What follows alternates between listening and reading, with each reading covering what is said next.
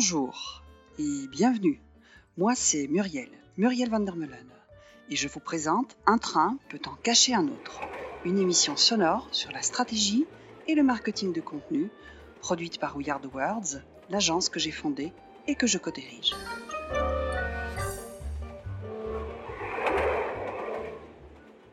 Bonjour et bienvenue dans cette émission Un train peut en cacher un autre. Je serai en solo, seul, dans un wagon, pour vous parler d'un sujet qui me tient particulièrement à cœur. J'ai nommé le contrat de lecture. Au fond, le contrat de lecture répond à la question de savoir quelles histoires raconter, comment les raconter, comment euh, créer de l'engagement avec ces publics à travers notre brand content, à travers notre éditorial, notre patrimoine éditorial, notre prise de parole.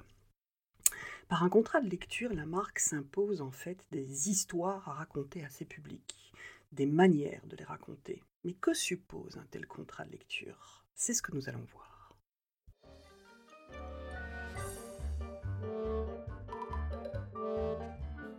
Le contrat de lecture, donc, vous l'aurez compris, est la matérialisation du discours de marque.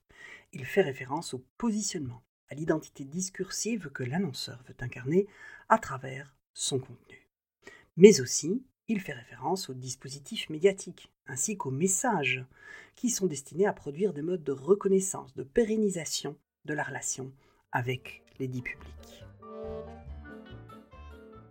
Au fond, le contrat de lecture officialise la relation entre la marque et ses publics dans une logique de fidélisation, un peu comme un contrat de mariage pense le jour du mariage? C'est justement le mariage qui lui a fait penser au mariage par association d'idées. Le terme contrat de lecture est apparu dans les années 1980 et il a été formalisé par Élisée Auveron, qui observait alors les méthodes de singularisation adoptées par la presse féminine française de l'époque pour offrir variété et pluralité éditoriale à leur lectorat au-delà des thématiques communes. En passant contrat avec leur public, les magazines féminins reconnaissaient l'existence d'une relation entre le contenu et son interprétation par les lectrices. De la presse au domaine des marques, le concept a vite intégré les stratégies marketing des annonceurs. Ce qui se comprend aisément. Le contrat de lecture est, je le disais, une stratégie de fidélisation qui présente un haut potentiel d'engagement puisqu'il permet à l'annonceur de créer un lien fort avec ses communautés à qui il promet d'écouter et de combler les attentes en termes d'expérience autour de ces marques et de ces produits. Je comprends pas vraiment. Vous êtes fidèle à qui si vous n'avez pas de femme? C'est débile cette histoire. Le contrat de lecture, vous l'aurez compris, permet donc de sortir d'une logique de message pour endosser une logique d'audience. Exit la posture publicitaire, place au marketing de contenu. Le discours de marque se déploie dans une stratégie de brand content mise sur l'expérience autour de la marque et sa valeur utile. L'annonceur se présente comme une marque communicante, engagée dans la durée avec ses publics. Attention, comprenez-moi bien. L'annonceur ne se contente pas de produire et diffuser des contenus attendus par ses publics. Dans la mesure où ce contrat de lecture suppose pour étayer la relation un univers particulier, convenu, co-construit, il intègre ses audiences dans la construction de son discours de marque. Et donc, il diffuse également des contenus produits par ses publics. Courrier des lecteurs, forums, sondages, story-making, contenu généré par les utilisateurs, tout est fait pour rendre manifeste non seulement la présence, mais mieux encore la participation active des communautés au discours de la marque, pour faire sentir au lecteur que la relation est bien réelle, l'annonceur incorpore le consommateur dans l'espace discursif, c'est-à-dire dans son propre discours, ses contenus, ses interactions avec d'autres consommateurs sous l'égide de la marque. Et tous les thèmes sont bons pour donner la parole aux maires, aux patients, aux boursicoteurs et échanger avec eux les rôles d'émetteurs et de destinateurs. Au moins ça me fait des vacances. Dans ce contrat de lecture, donc, chacun participe, chacun prend la parole, comme s'il s'agissait davantage d'un contrat de conversation. Chacun peut rentrer dans l'espace discursif de la marque offert par l'annonceur. Mais néanmoins, c'est lui, c'est ce dernier, l'annonceur, qui garde la responsabilité de garantir ce type d'échange et s'engager à la co-construction. Et de fait, un contrat de lecture est toujours propre à un annonceur. Groupama ne proposera pas le même espace d'interlocution que la MAF, par exemple. Bah, je préfère ça. Si ce contrat de lecture peut vous paraître un concept un peu obscur ou complexe, sachez qu'il y a des moyens très simples de sonder les pratiques de lecture de vos publics, puisqu'au fond, c'est bien de cela qu'il s'agit. Un contrat de lecture répondant à une logique d'audience, il faut pouvoir cerner quelles sont les pratiques et attentes de lecture de nos visiteurs. Mais attention, puisqu'il s'agit d'une promesse, d'un contrat, rappelez-vous cette analogie au contrat de mariage, vous devez toujours garder à l'esprit que le lecteur doit rester au centre de cette stratégie, au centre de votre stratégie de marketing de contenu. Et donc, vous devez sonder ses pratiques, ses attentes, dans le cadre d'une lecture dialogique. Il ne le croit pas, lui, qu'il a de la chance. Il n'est pas pressé de se marier, Louis. Il réfléchit, Louis. Concentrons-nous donc sur ce lecteur. Quel profil revêt-il? Quelles sont ses attentes en matière de médias? Sous ce prisme donc d'une promesse. Quelques questions toutes simples vont vous permettre de cerner ces pratiques. Prend-il le temps de lire vos contenus actuels, ceux qui existent déjà. Ou consomme-t-il vos contenus dans des moments creux?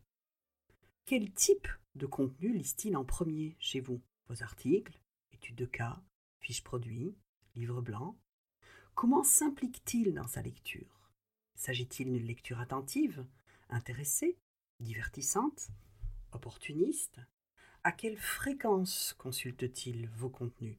Est-ce une pratique rituelle, ponctuelle? Après avoir réfléchi à ces pratiques, on sondera ses attentes. Quelles sont-elles? S'informer? Être au courant? Comprendre? Résumer? Et dès lors, selon ces attentes, vous proposerez des types de contenus différents. À ceux qui veulent s'informer, vous prodiguerez des éclairages sur des grands sujets sectoriels. Ceux qui préfèrent juste une veille, se tenir au courant, vous leur permettrez de suivre l'actualité du secteur ou votre propre actualité. Ceux qui veulent comprendre les grands sujets, vous les aiderez dans leur processus décisionnel. Et ceux qui attendent de vous que vous résumiez votre offre, votre proposition, vous leur proposerez de la curation. Autrement dit, vous donnerez votre point de vue propre sur cette actualité. En plus progrès, je crois qu'il faut que je vous mette un peu dans le. Oh, vous êtes trop bon. Si ce contrat de lecture fait référence aux attentes des lecteurs en termes de contenu et de ligne éditoriale, il ne concerne pas que les contenus inspirationnels ou relationnels. Il concerne aussi, bien sûr, les contenus transactionnels et même les pratiques publicitaires. En fonction du contrat de lecture mis en place par l'annonceur, le lecteur moyen, le visiteur, l'internaute, peut par exemple mieux accepter des contenus plus transactionnels avec une réponse produit plus forte qu'une réponse marque. Je dirais même plus, ces dispositifs conversationnels, réseaux sociaux, chats, outils de commentaires que les annonceurs mettent en place dans le cadre de ce contrat de lecture ou contrat même de conversation, parce qu'ils fidélisent un public toujours plus qualifié, permettent du coup aux annonceurs d'affecter une valeur précise à tout lecteur et toute lectrice. Et dès lors, les annonceurs peuvent intégrer ces retours de leur public pour leur offrir des contenus toujours plus adaptés que ces contenus soient donc inspirationnels ou transactionnels. Le lecteur n'est donc plus seulement représenté dans l'espace discursif de la marque à la manière d'un persona ou d'un destinataire construit, il est potentiellement présent dans l'espace avec son propre discours. Il produit peut-être lui-même des contenus. Il interagit avec d'autres lecteurs dans les espaces d'interlocution proposés par la marque. Et dès lors, il dialogue avec la marque elle-même. Vous vous demandez sans doute pourquoi on ne parle pas alors, comme je viens de l'évoquer, de contrat de conversation plutôt que de contrat de lecture, puisque chacun et chacune est susceptible de prendre la parole sous les yeux de tous et d'échanger les rôles d'émetteur et de récepteur avec l'annonceur. 65 ans, 1m42 tour de taille et deux sujets de conversation, la bourse et le cholestérol. Je supporté ça 4 ans, alors hein, faut pas... En réalité, je dirais que ce contrat de conversation est encapsulé dans un contrat de lecture. Je m'explique. Si les annonceurs invitent leur public à sincèrement partager leur espace d'interlocution, les annonceurs n'en restent pas moins régisseurs de ces espaces de dialogue. Le contrat de lecture, c'est le leur. Ce sont eux, les annonceurs, les marques, les entreprises, qui proposent ce contrat, qui le garantissent, qui l'entretiennent, qui le gouvernent. Et donc c'est à eux qu'il incombe de réfléchir à intégrer leurs objectifs de communication marketing à un savoir-faire éditorial, à de l'animation communautaire, à du marketing conversationnel, pour tirer au mieux parti des échanges avec leur public tout en préservant leur positionnement. C'est à eux qu'il incombe de garantir un contrat de lecture spécifique dans une logique d'inclusion de leur public et donc dans une logique conversationnelle, d'où le contrat de conversation est inclus, garanti, régi par un contrat de lecture plus global. Avec ce contrat de lecture, on comprend aisément que les marques communicantes glissent doucement, mais sûrement, vers une posture de marque média. Elles se mettent à construire une relation modélisée, systématisée avec leur public. Elles entretiennent, elles conçoivent un calendrier éditorial qui va intégrer les marronniers et les actions et campagnes marketing. Mais comment attirer et retenir un lecteur en ligne toujours plus libre dans son parcours de consommation? Comment intégrer des incitants à la fidélisation et autres recettes marketing sans verser dans de sombres pratiques de manipulation? Au fond, le contrat de lecture nous amène aussi à penser contre nos préjugés. Être au service du lecteur, car c'est de cela qu'il s'agit, quand on évoque le contrat de lecture, signifie qu'il nous faut aller à la recherche du lecteur. Il faut lui donner envie de nous lire et de revenir, faire un effort d'information, d'éducation et pourquoi pas, évidemment, de divertissement. On avait évoqué tout à l'heure les besoins et les attentes des lecteurs qu'il nous faut sonder pour mieux euh, cerner à qui on s'adresse. Ce sont là effectivement les missions de cette marque média. Ce sont d'ailleurs aussi les missions qu'on confère à tout média, quel qu'il soit.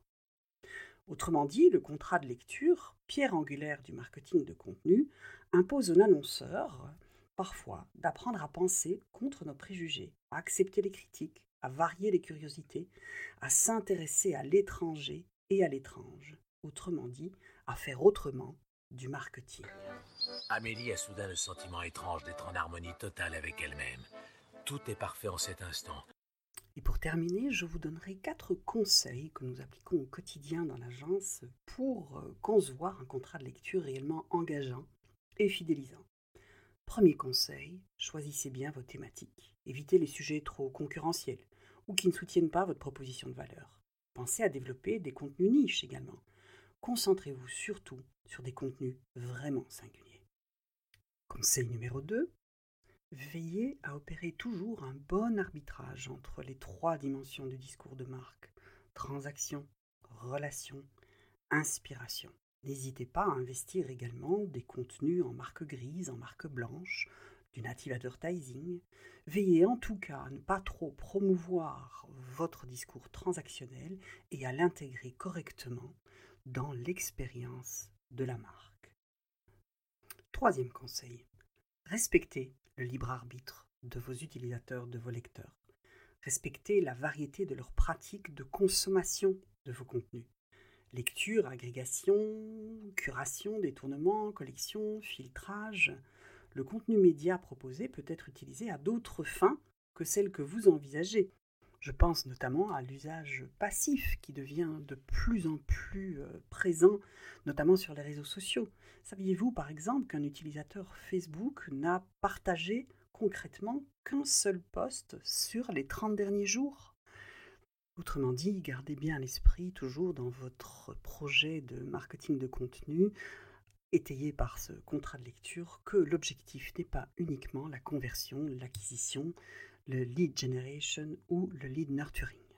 Quatrième et dernier conseil que j'ai déjà évoqué à plusieurs reprises, intégrez dans votre contrat de lecture un contrat de conversation. Votre utilisateur, vos publics sont prescripteurs, ils sont vos médias. Vos dispositifs de marketing éditorial doivent intégrer leur participation et miser sur la transmission autant que sur la communication, d'autant plus, comme je l'évoquais, que cette participation, ce dialogue, vous permettra de créer et d'interpréter de la data, data qui sera très précieuse précisément pour créer des contenus toujours plus adaptés, toujours plus pertinents, toujours plus singuliers. Rappelez-vous, c'était mon premier conseil, produire et proposer des contenus singuliers.